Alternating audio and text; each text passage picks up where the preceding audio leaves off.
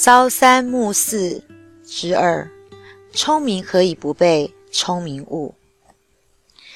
原文对焦方面，这一篇朝三暮四取自于庄子的《齐物论》，费尽心思追求，才能够了知明白事物原来是混为一体、浑然为一，却不明白万事万物其实本来就具备相通相融的道理。而这就叫做朝三。然而，什么叫做朝三呢？养猴的人呐，拿着象力来喂食猴子，并说道：“早上分给你们三升，而晚上呢，再给你们四升，这样子如何呢？”猴子们一听了，个个是火冒三丈，咆哮不已。养猴的人呢，便改口说道：“那么就早上分给你们四升，晚上给你们三升吧。”猴子们一听了，立刻就转怒为喜，开心不已呀。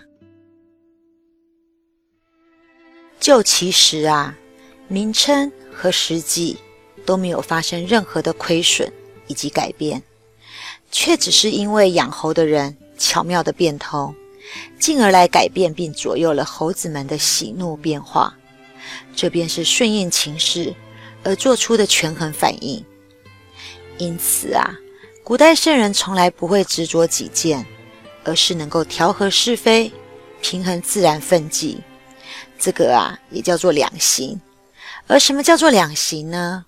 也就是说啊，圣人他总是听任是非，自自然然、自然而然的达到天然的平衡、齐等，而无差无别。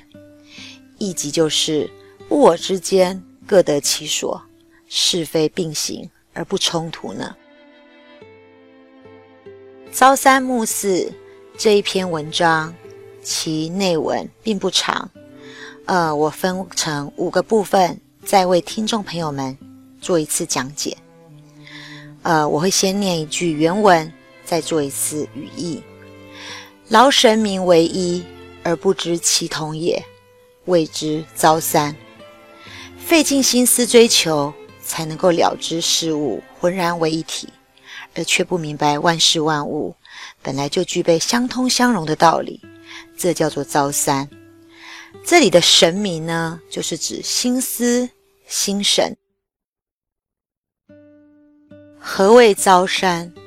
居功复序曰：朝三而暮四，众居皆怒。